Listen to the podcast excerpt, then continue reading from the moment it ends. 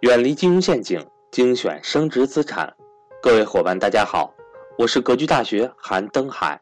格局大学一九年课程全面来袭，格局财商二零一九课程仅需三百六十五元，一天一块钱，学习随时随地，不受任何时间和场地的限制，并且支持永久反复学习，让所有人都能和赵正宝老师。一起学习台商知识，欢迎想报名学习的伙伴和我联系，我的手机和微信为幺三八幺零三二六四四二。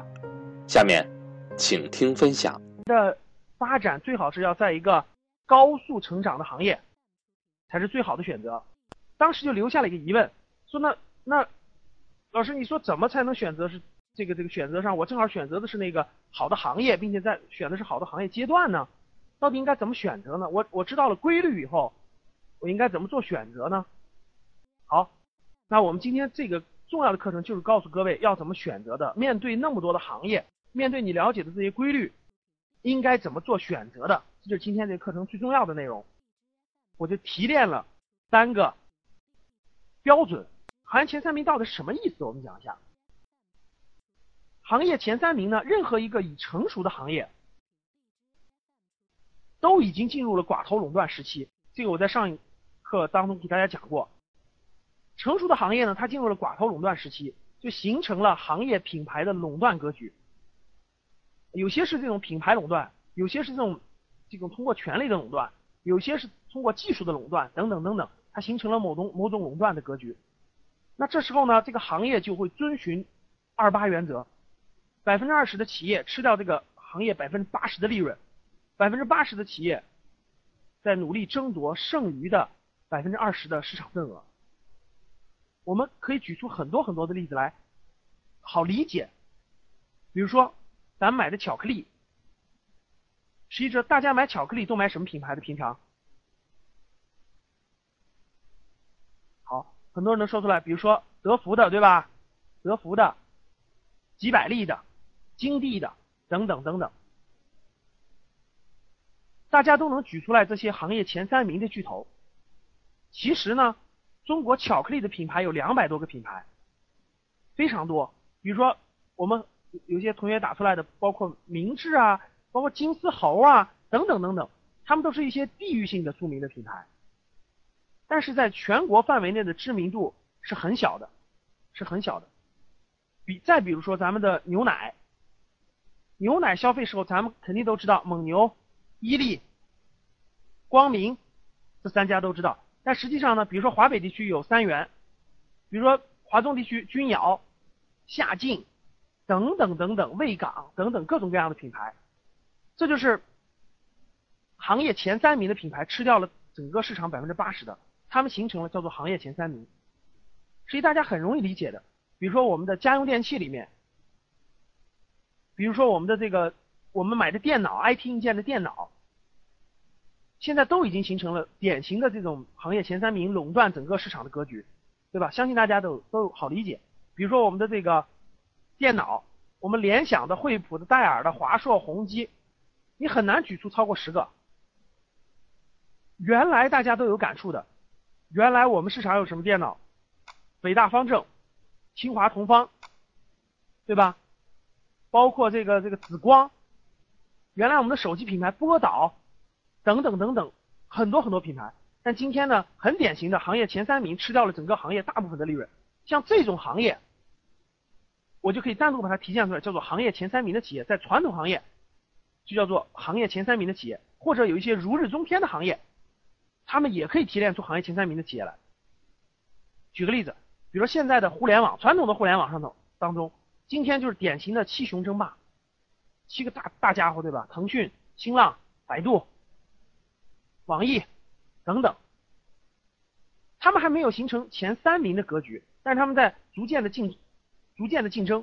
如果划是划分到细分行业，那就很你很容易看到行业前三名，几乎垄断了市场。比如说我们用的即时通讯，比如说电子商务里面的巨头，像电子商务这种行业，现在有很多各种各样的。但实际上，最后能存活下来大品牌的不会超过三家的，这竞争非常的激烈。像这种传统行业的行业前前三名，包括如日中天行业的行业前三名，它是可以选择的。特别是我们很多学生的这个教育背景比较好，各方面都比较好的学生是有这个竞争实力的，他可以竞争去，他可以去获得拿到这个 offer，他可以过过过网申，过一比二比，过一面、二面、三面，最后获得这样的机会，没问题，可以不可以去呢？可以去。毕业生去这种这种这种呃格局已经产生的这种行业里面的行业前三名呢，他能获得很多好的地方。比如说，很多学生去这个里面，他会他想获得的，比如说这个行业的，哎，收入比较高，福利比较好，培训比较多，学习的机会比较多，是吧？如果要是去了其他百分之八十的企业呢，不是非行业前三名呢，可能你很难翻身了，因为这个行业的格局很难改变，所以说，这行业就不适合创业，就这种行业根本就不适合创业，它只适合去给打给别人打工。而打工呢，这个这个只能去行业前三名这种大平台打工，大平台打工。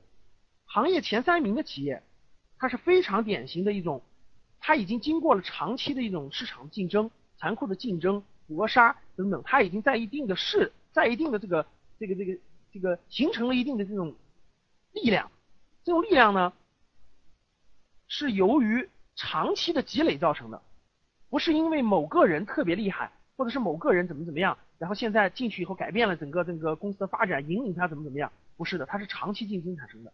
所以说呢，这种格局一旦固定下来，它会持续很多年，会在一个长期的过程中保持稳定。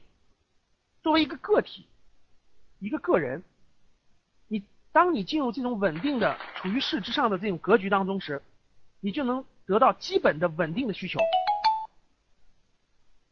比如中等的收入水平，再比如说缓慢上升的路径，你在这公司当中可以不断不断的一级一级往上升。再比如说你你可以获得一个中产阶级的一个收入，你可以有稳定的公积金来供房子，等等等等，这些都是行业前三名的企业能够给你的东西，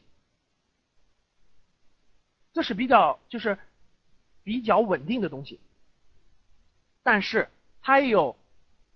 对，有人说了，老师很难进呀。第一是难进的问题，第二我待会儿再说难进的问题。选择标准一，行业前三名，有利也有弊。有利的地方我刚才讲了很多，都是它有利的地方。它有没有弊呢？当然有，当然有。为什么呢？因为谁都不敢保证你这个平台能维持多长时间，是能维持五年，能维持十年，还是能维持二十年？谁都不敢保证。所以说，如果你在你二十多岁进去了，你三十多岁时候，或者你四十岁时候，这个平台严重下滑或者崩溃了，崩塌了，那你后面你你个人的职业生涯怎么走呢？这种例子太多了，对不对？我们身边的那柯达，那个那个那个摩托罗拉、松下、东芝、索尼，这不是都是吗？所以说，它最大的。弊端就有可能造成一种情况，叫做温水煮青蛙。就你感觉不错，很稳定，但用不了多久，有可能发生很重要的问题，很重要的这个一下垮塌了，或一下这个行业都没有了，你怎么办？所以这是一个，这是它的第一个弊端。第二个弊端还有什么弊端呢？第二个弊端也是由它最大的优势造成的，就是它平台大、稳定。这个最大的。岗位分的非常细，大家说的没错。一个大的公司，各位，很多人说的国企，一个大的公司特别像什么呢？大家知道，特别像一个已经打造完成的机器，一个已经打造完成的战车。这辆战车在固定的轨道上，向着固定的方向不断的前进，其中的任何一个零件都没有可能在改变这个战车的方向，这个战车的润滑，这个战车的很多很多的东西。里面的螺丝钉是根本无法改变的，所以说它只能顺着这辆战车不断的往前开，不断的往前开，它的惯性保障它走，但是个人在里面很难发挥出创造性。你能让这个战车的那个轮子变得更圆一点，或者是让这个战车的方向发生点变改变，或者这个战车的某些方面更优势，是很难很难的，因为它已经形成了一个这个这个体制一旦固定，很难改变它，很难改变它。这就是很多人，特别是有些人非常有创造性，他想象力非常丰富，他是个非常这个有开创性的人。如果他进到这样的行这个这个企业当中以后呢，他就会觉得很很很很很压抑，很压抑，没有发挥的空间，没有发挥的空间。所以这就是他最大的问，这是他最大的给你带来的。他的优点也会给你带来他的最大的缺点，就是这个原因。这是他利和弊，大家都应该明白。去行业前三名的企业，利和弊是什么？还有一点，很多就刚才很多同学问了，老师，这个我我他是有很多弊，我想去都去不了呢，对不对？说的没错，因为行业前三名的企业，很多的就是我们今天大家耳熟能详的世界五百强或者是中国五百强。也是很多学生打破头都想去的知名企业，这些企业每年的招聘也非常的竞争也非常的激烈，所有这些企业加起来，他们的应届毕业生每年招多少人呢？这些行业前三名的这个这个公司，实际加起来不超过十万人，不超过十万人。每年大家知道，二零一二年的应届毕业生达到了六百八十万人啊。六百八十万人，那那大家想一想，每年这六百八十万里头，十万人咱们假设去了行业前三名了，那你告诉我，那六百七十万人都去哪了？这是第一，那六百七十万人都去哪儿了？第二，难道那六百七十万人发展就都不好了吗？不是的，其实不是的，这六百七十万人当中，有一部分人去了传统行业的，就是这种。已成熟行业的行业后八十百分之八十，这种是极大的错误的选择。所以我这个课程有一个很重要的就是要规避掉各位不能去传统行业或者如日中天行业的非行业前三名的企业了。每年的六百七十万的毕业生当中，告诉各位，有绝大部分实际是去的这种没有翻身可能的这种传统行业。或者叫如日中天行业的非行业前三名的企业，这就是错误的选择。我也经过努力了，我去不了行业前三名，那怎么办？那怎么办？难道就没有发展了吗？难道就没有机会了吗？不是的，这时候摆在了眼前有两条路。第一条路，肯定面对的是小中小型的企业，对不对？公司还不是很大，中小型的企业，那这时候就要很。把它分开了，这里面中小型的企业分了两种。第一种，第一种中小型的企业是传统行业的，如日中天行业的；第二种是未来的，是新兴行业的。所以说，你要看到一个企业的时候，不要怕它小，不要怕它是一个小企业，不用怕是它的规模的大小，也不用看它企业的性质。最关键的一点在这里，选，也就是我们要讲的。选择标准的第二条，各位要选未来，要选未来。什么叫未来呢？就是我前面给大家讲行业波动规律的时候，反复强调的一个面向未来十年的新兴行业，也可以叫它朝阳行业，也可以叫它曙光行业。这样的才能选择新兴行业。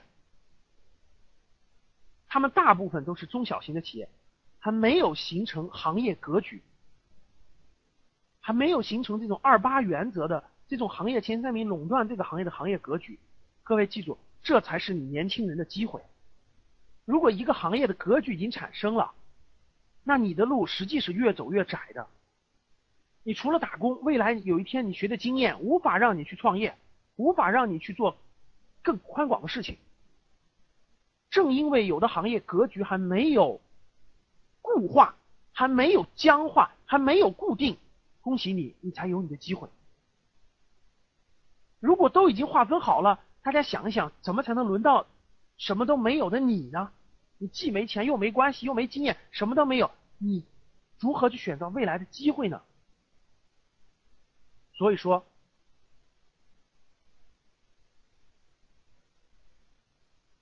选择中小型企业的时候，一定要从未来具有发展潜力的行业中选，也就是选新兴行业。新兴行业的典型特点就是什么呢？企业比较小，但是具有无限的发展空间。新兴行业与成熟行业相反，它没有独大的企业，它都是群雄逐鹿、跑马圈地。这里面的企业发展非常迅猛，非常迅猛。好，很多人问的问题说：“老师，我如何判断哪个新兴行业？”我马上就会讲到，马上就会讲到。它会给你提供锻炼和快速成长的机会。就拿十年以前的互联网行业来说。那时候从事这个行业的毕业生，发展到现在，他在过过程中只要不断的努力，都没有发展太差的，这就是入对了行。什么叫入对行？就是这个道理。高速发展的新兴行业存在高速成长的中小型企业，这些企业增长非常快，他们满足了市场多样化需求的产品和服务，具有独特的创意和高成长性的项目。正因为它成长非常快，团队增长也非常非常的快，鼓励创新，看重专业人才的培养，这些都是它它的优点。在这个里面呢，也可以发挥创新创意的能力。一个个人，他可以随着整个行业的高速发展获得丰厚的回报。以以优酷网为例。我举个优酷网的例子啊，优酷网公司成立于是两千零六年六月份，两千零七年的时候招聘员工的时候，很多大学毕业生不去的。到了二零一零年十二月份上市的时候，四年以后上市的时候，公司全全员持股嘛，五百零五个员工拥有这个股票期权，所以整个这个企业还是大家都用的啊，优酷网，这就是挺典型的，就是什么？如果你把目标锁定了朝阳行业中的这种企业，通过这种。一定的这种伴随着它快速增长，大概五年到八年左右的时间，相信你会有个飞跃的，你会有一个飞跃的。好，那这里面我们就讲选择未来，有好也有坏，有好也有坏，确实是好。刚才我讲过了，你可以伴着它成长。我我我印象有一件事情可以给大家做个分享，我觉得挺有意思啊，这个。嗯，有一个企业叫龙文教育，相信大家都知道，对吧？龙文一加一，龙文一加一。当时龙文一加一在北京做成功以后，是一个教育培训行业的一个公司。对，在北京做成功以后，龙文教育的这个他们的那个二把手吧，负责人带了八九个员工，新员工，实际上工作都是两三年左右的，去开发上海市场。上海市去年龙文教育拿到了四点五亿人民币的投资，开发上海市场的时候呢，总共去了十个人，领导人带了大概八九个那个年轻人，结果呢，他们就立下军令状，意思就给这个给这个企业家就说，如果我们六个月时间，我忘记多久了啊，六个月还是八个月忘记了，拿不下上海市场的话，我们集体跳跳黄浦江，就签下了军令状，结果他们很顺利，在四个月左右打开了上海市场。后来，当时跟着一起去的这八个人，每个人经过了一年的历练，因大家想想，他们是不是开了一个新的分公司，经验是不是越来越丰富？也就在他们工作第四年左右的时候，每个人都领了四百万现金去开发一个省的市场。现在这几个人全是各省的封疆大吏，独当一面。大家想想，呃，龙门是。已经发展了好几年了，发展好几年了，五六年了，不是说这一两年的这个这个企业。大家想一想，对一个年轻人来说，你去一个很庞大的一个行业前三名的公司，这种机会需要等多少年才能出现？只有新兴行业才能让你快速的成长，啊，这是它的优点，这是它的优点。那确实很多同学就说，那那老师它也有缺点呀，对不对？最大的风险是什么？选未来。最大的第一个风险。老师，那我选了，我倒闭了怎么办？对不对？我是想选好了，那这个，那这个它倒闭了怎么办？我选的公司就一定能发展起来吗？未来就一定能发展好吗？那新兴行业的企业比较小，风险比较高啊。那如果那个这个企业这个发展不好呢？那这个企业家能力不行，最后倒闭了呢？确实是，这是选未来最大的风险，也是最大的这个缺点所在。没错，但是大家想一想。哪种风险更高？如果你选对了一行业，就算你选的那个企业倒闭了，实际大家想想，你是不是可以进另外一个行这个行业当中另外一家企业？你为什么能进去呢？是因为你已经是业内人士了，说白了就是你有行业的经验了，对不对？当时两千年的时候，全球出现了一次互联网的低潮，相信很多人都知道的，对吧？互联网的低潮，海外投资者当时纷纷撤资，国内有大批量的互联网企业陷入了这种裁员啊、兼并啊、收购倒闭潮当中。当时许多网站就看不见了，都消失了，对吧？但是后来你知道，我认识的好多十年以前当时那批淘汰受到影响的这种这个这个人，后来他们都去了，还在互联网行业，都去了像新浪、搜狐、网易、腾讯这种这种公司。大部分都通过一次次的机会，慢慢去了这个目前的这种行业当中的七巨头。所以说，实际上最大的风险并不在于你选错公司，在于你选错行业。如果行业认准了，实际上风险对公司倒闭的风险对你来说，实际是相对比你选错行业要小得多。实际这个就是很多人说的大方向要选对。好，那讲到这个地方。标准第二讲到标准第二的时候，好，那老师你讲两个标准了，第一个是选择行业前三名，行，我明白了，但是我想去去不了啊。第二你说选未来，选未来你也说了有有优点，我也听明白了，有缺点，那我怎么才能尽量选的正确呢？对不对？是不是尽量选的？哎，这个老师我能不能选的这种行业也特别不错？我选的这公司呢，它也不容易倒闭，它尽量的容易成功。大家觉得有没有可能？所以我就这里面给大家列举了第三个标准，叫什么呢？叫借力资本的风向标。借力资本的风向标。好，在正式讲借力资本风向标之前，我想用一个案例给大家阐述一下，让大家更好的理解选行业前三名和选未来的他们的。差别。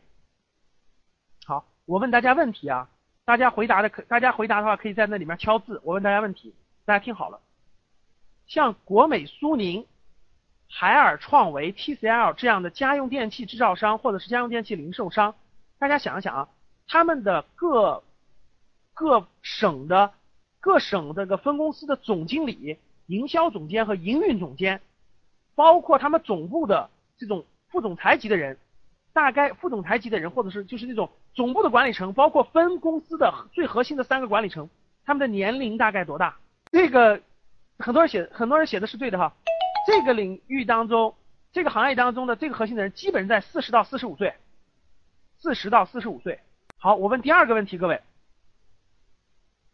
像新东方，像新东方，像七天、汉庭、如家，好像类似这种。企业的，大家听好了啊，像新东方、环球雅思、汉庭加七天这种企业的各省的分公司的总经理、营营运总监、教学总监、营营销总监，啊，就这个最核心的前三个人，各省分公司包括总部的管理层，他们年龄大概多大？好，我告诉各位，他们的年龄是三十到三十五岁之间，有个别三十七八的啊。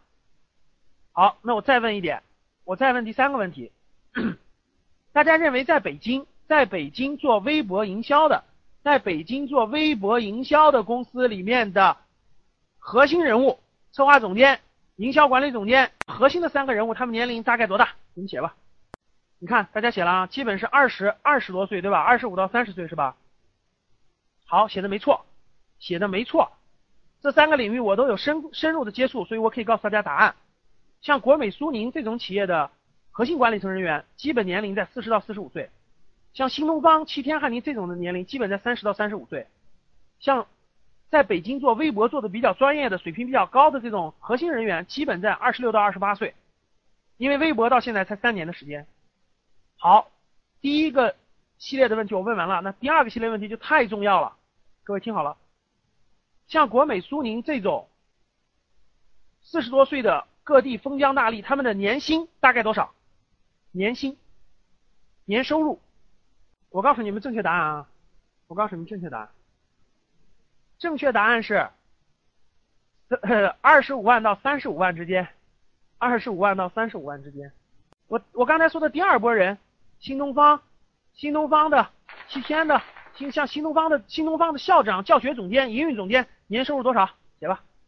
他说这批人呢，三十到三十五岁之间，他们的年收入在五十到六十万，五十到六十万。好，那我再讲，刚才我说的做微博营销的核心人员，年收入多少？写吧。好，我跟各位说这个标准答案啊，我跟你说大大致的标准答案。现在北京，现在北京大概是做微博营销做的比较好的核心的这个这个这个人员呢，年龄大概在二十六到二十八岁，年收入没有大家写的那么高啊，没没有那么高，基本上在十五万到三十万之间吧，大概在这个范围内，在这个范围内。好，那我现在就问，那我现在就问大家一点啊，好，那我就先问大家一点啊，我刚才问了两列问题，大家发现没？为什么？为什么？第二列人比第一列人年轻了十岁，但是收入却比他高。我们先说第一列的，我我我我们先不说微博营销的哈，我们先说前面的。为什么去新东方的那批那个核心管理层比去公有数据那个年轻了十岁，但是他们的收入却比他们要高？大家大家很多回答的都很好，好利润更高。实际大家发现没？是不是第二？是不是后面那批人做的事情和前面那个不一样啊？是不是他们做的内容不一样？对吧？所以说这就是选择行业的不同。为什么第三波人学做微博营销年龄更小？虽然他们收入达不上达不到三十多岁那个那么高，但他们已经对相对他们那个年龄来说，是不是已经很不错了？各位，这就是选择什么行业跟你成就什么事业跟你的年龄没有必然关系。很多人，很多人觉得自己三十多岁时候就一定要成功，自己四十多岁的时候就一定要达到什么样？根本不是，是跟你选的行业有密切的关系。所以我反复强调这一点，你要选择一个高速成长的、快速发展的、有前景的行业，才是改变你命运最核心、最核心的。好，谢谢大家的掌声。在网络里听掌声是真是不一样的哈。好，各位，刚才我举了这个例子，我还想再延伸一点，很多学生。现在打破头都要去行业前三名，对吧？通过特别是很多学校背景比较好的学生，打破头都想去行业前三名。大家想一想，我问大家一个问题：就算他去了，我问大家，就算他去了，他什么时候才能做到那些那个最核心的一些人的岗位？你们觉得什么时候能做到？什么时候能做到？是不是？我问各位，是不是得等现在四十多岁的人？退休了，他才能做到。大家想想是不是？对吧？现在四年龄四十多岁，你年富力强，要人脉有人脉，要资源有资源，要能力有能力。你说你怎么超越他？做的事情完全一样。你说总经理，我未来有一天一定要超过你，人家笑笑你，你等着吧。你什么能超过他？人家家电行业所有的人都认识，人家原来的相处了那么多年的同事，今天。创维的、海尔的、TCL 的、美的的、格力的，都是人家当年的朋友。你怎么超越别人？十年，我可以告诉各位，像这种行业，二十年都超不过你比你年龄大二十岁的人。你想想就知道了。或者说，就根本就没有机会。可能等你快超越他的时候，这个行业已经没有了，已经没有了。就跟十年以前一个进柯达的人，一个进柯达的毕业生，南开大学毕业的，复旦大学毕业的，相当有自信。跑到柯达，对着柯达的总经理说：“十年以后我要超越你。”总经理偷偷一笑，告诉他：“心想五年以后我就退休了，六年以后这行业就没有了。恭喜你能超越我，你超越去吧，对不对？”所以说，各位，我再翻回头问大家一个问题，各位好好想一想：现在是国美苏宁的核心管理层人员的人是多大年龄？什么时候进这个行业？和去这个企业的。第二个问题，现在新东方的各分公司的总经理、呃校长、营运总监、教学总监是多大年龄？什么时候进这个公司的？两个合起来的话，我相信大家大家的回答是很，大家眼睛是雪亮的，是吧？头脑是很清晰的，回答都是很准确的。第一，他们是不是在他们很年轻的时候就进到了这个行业？第二。那个行业是不是正好是在还比较小的时候，在高速成长的时候进去的，对吧？所以这两点各位必须重合。第一，在你很年轻的时候；第二，要去一个高速成长的行业，在它中小型的时候就要去，不是大家想的那样，在它已经成熟了几万人，老师我去了，那你就去吧。我真的看不到你什么时候能能做到像他们那样的水平。好，我讲了这么多，我讲了这么多，各位大家理解我说的是什么意思了吗？两个要重叠两条线，第一条线在你年轻的时候，第二条线，你要从这个公司高速成长的中小期的时候，你就要进去，你才有可能成为他的封疆大吏，你才能有可他你有可能成为这个大组织体系未来的核心人员。对。年轻时去一个高成长的行业，不要怕他当时多小。你们想一想，刚才我给你们举这些例子，难道他们是很大的时候去的吗？你现在去新东方试一试，各位，你什么时候能成为校长、教各地的校长、教学总监、营运总监？我跟你说，没希望了，各个省都满了，饱和，三十二个省都开完了。我去国美集团的时候，国美只有八个分公司，还有十六个等着开呢，我跟着开了六个。我去新东方的时候，新东方只有八个分校，现在三十多个分校了。你可以去当非洲当校长，这是有可能，或者到越南当个校长啊。但是国内你是没戏了，因为人已经每个地方都是金字塔了。好，不说了。所以我这个例子我觉得很形象的给大家讲明了，各位不要盲目，不要想那些虚荣的东西。说老师，我一定要去大的，你看这个有名气，我一定要去民企，民企呀。要客观实际的去分析问题，站在角度去理解问题。好，讲完这一点，我相信我把前两个标准给大家讲明白了。我现在就重点讲今天，用剩下的二十分钟讲今天最核心的一个内容。第三条，肯定很多人现在脑子里就是这个问题。老师，那我怎么才能选择一个？我我相信在现在在听课的这一百一十一十一人都很年轻，对不对？对吧？我相信你们现在应该了解的是，什么行业正在处于高速成长期，对不对？什么行业现在正在很多公司是中小型，但它但它未来会有会会有持续的十年的高速增长，对不对？好，所以现在我就讲第三条标准，各住各位，借助资本风向标。那我在讲之前，我就特别想问大家一个问题，大家想想，这个社会上的人。这个社会上的人，什么人每天闲的没事干，脑子里天天想，每天这个花的时间、花的精力干的所有的事情，就是在天天想这个社会上什么行业是好行业，什么行业里头有好公司，谁每天没事干想这事儿？大家想想，还有什么人？好，很多人，大家看，大家看旁边这个回答的问题里面写了两种人，第一个是风险投资家，第二个是大学生或或者写的求职者。你说的太对了，资本和刚要走出校门的大学生之间有什么联系呢？大家反复考虑考虑。资本要不断的获利，对不对？他要获利，他是不是就要不断的去寻找符合人们真实需要的新兴行业，对不对？需求的。而毕业生找工作，不是毕业生，是年轻人，三，我觉得三十岁以前的年轻人。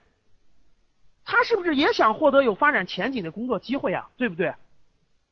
好，大大家想一想，大家拿出笔来在纸上画一画，这资本的思路和应届毕业生的思路，不就是一回事吗？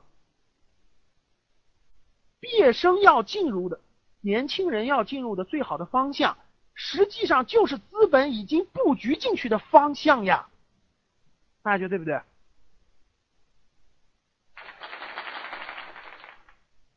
资本，他很，他每天都在反复的考虑什么行业未来会好，这个行业里的什么细分行业未来会好，这个细分行业里什么企业未来会好，这个产品和这个服务有没有前景，对不对？好，如果资本把它已经选中了，资本，我举个例子，比如说，资本认为节能环保领域是个能获得高利润的行业，未来五年会高速成长。无论是国家政策层面还是这种需求层面都会爆发。好，那我问大家啊，那资本把钱扔给这个公司了，把钱扔给这个公司了，扔给这个企业家了，给了他五千万。我问你，这个企业家拿这笔钱要去干什么？你们觉得他要去干什么？他拿这个钱是不是扩大对？是不是扩大生产、扩大营销？要做这些事儿，是不是最简单的一件事？是不是要招兵买马？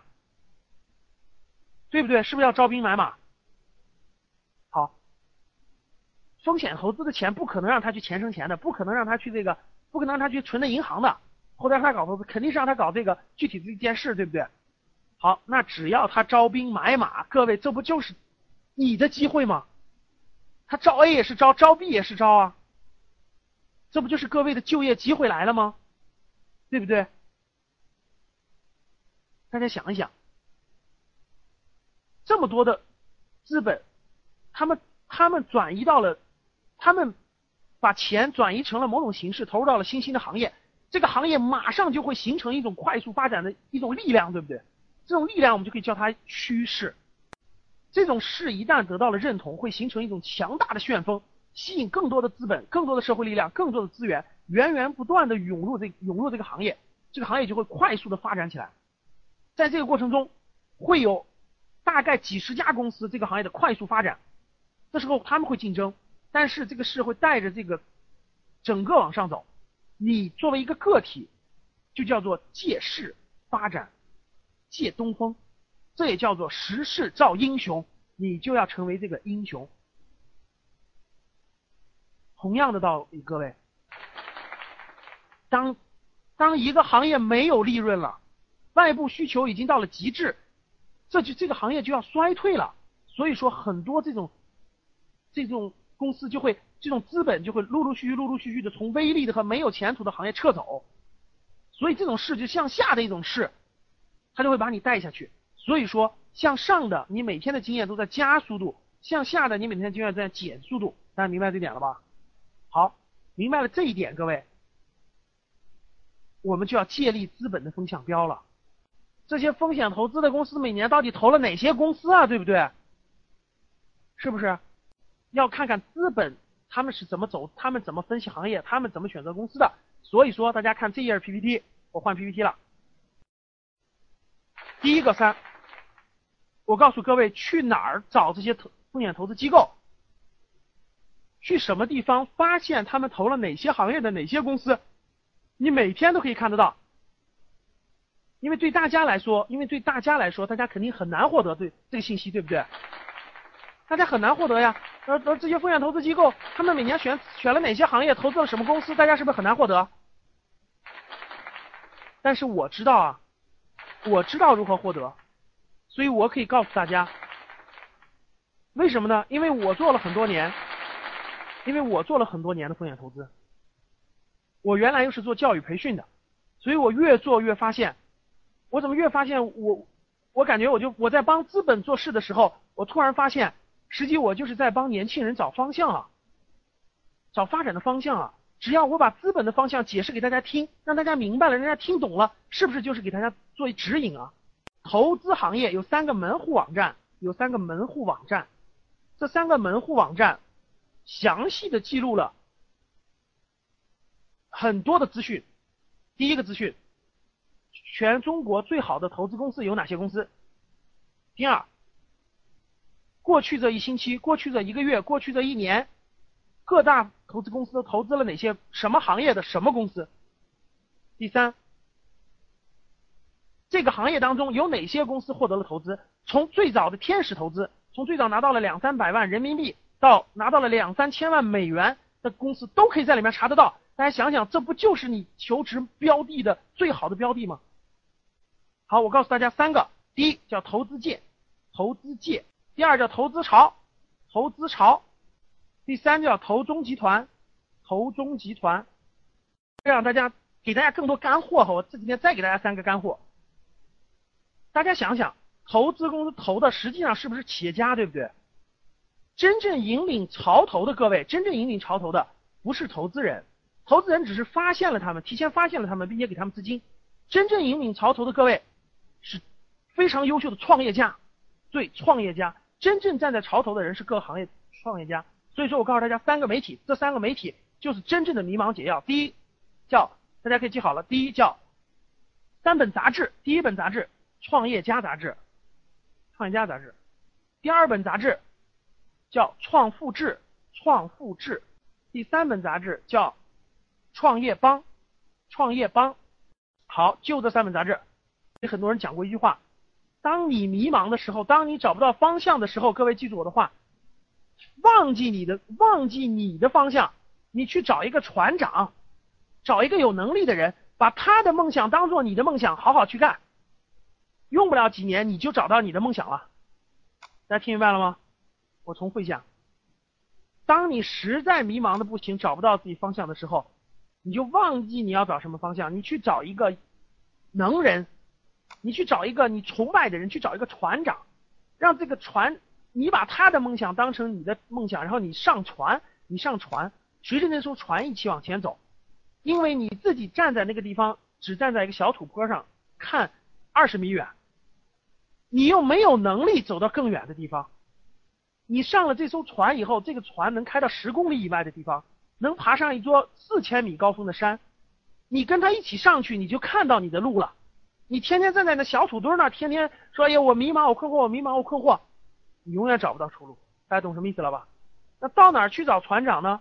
到哪儿去找你所敬仰的船长？你所敬仰的，就看这三本杂志，或者看这三个网站都能找得到，就能找到。为什么那个人你会发现他就是你的船长呢？是因为人是有感情的，他的那个梦想跟你，你如果潜意识里有那个梦想，就点燃了你的梦想。大家听明白了吗？脑袋里装的东西，这是要每天为他补充能量、补充给养的。如果不补充的话，你脑袋里装的东西太少，所以你你就没有办法在每一个重要选择的时候有自己的思路，有自己的看法，对每一次局势的分析、宏观的、微观的了解，各个行业的新兴行业的人是怎么发展的，他为什么能发展成那样，我为什么不可以？啊，他为什么年薪能那么高，我为什么不可以？所有的这些他怎么做的？我应该怎么去学习他？所有的这些都是脑袋里装的东西。这两个东西是你最应该投资自己的，别的东西都不重要啊。生涯决策课程呢是我们的一个经典课程，我们在会在每个月当中呢会滚动安排的，各位会滚动安排的。大概内容总共是这八八门组合起来的。大家想想，课时是非常多的啊，八门课组合起来的，每门课都得要两个小时。第一个是个人发展的战略与大格局，这是我们的整个生涯决策课程的第一门课啊。第二门课和第三门课是未来十年的新兴行业，我们需要花两天晚上四个小时四个小时的时间给大家讲解未来十年的新兴行业到底有哪些。我们会先给大家梳理一次，梳理一次，然后梳理一次，大家知道以后呢，你再去上我们专业的行业细分内容课，或者做自己做行业分析和调研啊。职业的选择路径与做法，这是我们这个生涯决策课非常重要的，告诉你应该走什么样的职业路径。比如说，你进了新兴行业以后，你应该走什么样的职业路径？哪些职业路径可以走，哪些不能走？啊，如何去拜师？怎么去走应该走的路？然后我们还会教行业分析与企业调研。行业分析与企业调研呢，主要是要教给各位。举个例子，比如说我们教室里的学员。你过去对一个行业没有任何的经验，也没有任何的这种专业背景，但是你非常想进这个行业，哎，你有几个疑惑就在心中。第一个疑惑，这个行业是否真的适合我，对吧？第二个问题，这个行业是否是真的是未来十年的新兴行业，它会持续的发展十年时间，不断的向上发展。啊，第三，第三个你想了解的，那这个行业。它的机会在什么地方？我从什么地方入手，对不对？这三个问题的回答，你都可以用我们学教会的行业分析的方法去动手做。我们还安排了我们的优秀学员给大家分享如何用通过行业分析报告的方式跨行业入行的。我们会有好学员的分享，因为老师的讲解的方法和学员的呃给大家传递出来的语言是不一样的，所以我们邀请了我们非常优秀的学员。给大家来分享他是如何去结合这个我们的内容给大家展现出来的。然后我们每个月会带领大家读一次《创业家杂志》，重要的是让培养大家对新兴行业的概念的理解，然后呢，对商业模式的理解。你知道你入一个行业进一个公司，这个商业模式适合不适合你，有没有发展机会？因为《创业家》杂志里的人，我们的公开课里，包括书里，我已经给大家讲过了。三大投投资网站和三本杂志是给大家指引的非常好的方向，所以大家可以一起探讨。我会把我读每个月创业家的这个这个想法分成两个方法给大家来展现。第一个就是这本这期创业家里有哪些船长是值得你去探寻的，或者是跟随的。第二个就是这本杂志里有哪些商业智慧是值得我们学习的。上一期杂志我记得我印象特别深刻，我们七月份分享的六月份杂志，我到现在都记得非常深刻，就是。就是那个光线传媒分享的电影行业的那那篇文章，我觉得非常深刻啊！那篇文章很有战略战略思维，对电影行业的理解非常有帮助的。第八就是我们每一天，各位大家想一想，你非常想进新新兴行业的新兴的公司，但实际上你不知道他们在哪里，对不对？你不知道他们在哪里，那他们到底在哪里呢？谁去每天打破头的？每天花各种各样的时间和精力再去寻找我们社会上好的公司呢，和特别是新兴的公司呢，这就是做风险投资的人。做风险投资的人，他就会用各种各样的方式方法去寻找这个社会的新的方式、新的模式和新的公司，特别是新的创业家，找到这样的人。那由于我在这个行业待了很多年的时间，我的 QQ 群里头，光投资人的 QQ 群现在就有六七个。然后几乎每个里头都有几百个人，啊，非常的多。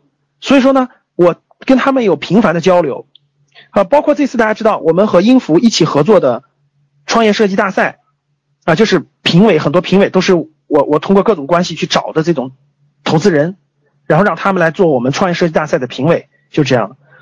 然后我经过我的选拔和分析呢，我希望每个月呢给大家推荐五家比较不错的公司。这种公司呢，目前他们是属于是刚刚拿到了风险投资的 A 轮。然后呢，发展属于高速成长期，员工大概在三十到五十人，每年增长百分之百，翻番增长，啊，这样这样的企业，我想推荐给大家，让大家有机会去了解他们，并且尽量去入职，啊，因为这样的公司拿上风险，拿上行业分析报告，敲门是一点都不难的。啊，如果你去一个非常非常大的，那当然了，他已经几千人了，进入起来就有点困难。好，这是我们。一系列课，我们剩下就是个系列课的内容啊。未来我们这个，呃，我们这个剩下就是系列课会在我们的，呃，北上广深、武汉、成都、重庆、西安会有落地项目，会有落地给大家做一些落地的面授啊。A 轮是第一轮，说的没错。刚才有几个人呢，问了几个问题，我给大家做一个解释啊。就前面有几个人问了几个问题，好。证券呢，解释一下啊，证券行业呢受到这个证券，因为证券直接挂钩的是资本市场，证券行业受到经济冲击的影响是非常大的，就它是大，就是典型那种周期性行业的那种典型代表。就经济形势好的时候，证券行业特别好；经济形势不好的时候，证券行业特别差，非常典型。今年大家就可以看得出来，证券行业就不好，证券和基金行业都不太好，招人都是象征性的招，裁人是大大批量的裁，今天很典型。嗯。这个这个怎么说呢？证券行业它属于是，呃，这个，嗯，金融里面那个，我觉得还是高端的细分，证券和基金，嗯，但是受波动非常影响非常大。我的同学大学刚毕业时候去证券的，一个月工资就一千五百块钱，熬了五年，熬了五年，熬到二零零五年，呃，熬熬到二零零六年资本市场好的时候，他的他才遇到了很很好的机遇，结果他零七零六年、零七年、零九年收入都很好。但是呢，从这一一年、一二年就又收入又很差，波动非常大，他还算是做到了一定的管理管理级别的。银呃证券行业的有一个叫证券经纪，就是呃在在各种银行啊，在各种地方这个拉人去开这个证券账户的，这个比较难做，非常难做，因为它属于是证券经纪业务是最基层的这个这个方向吧，最基层的那个内容。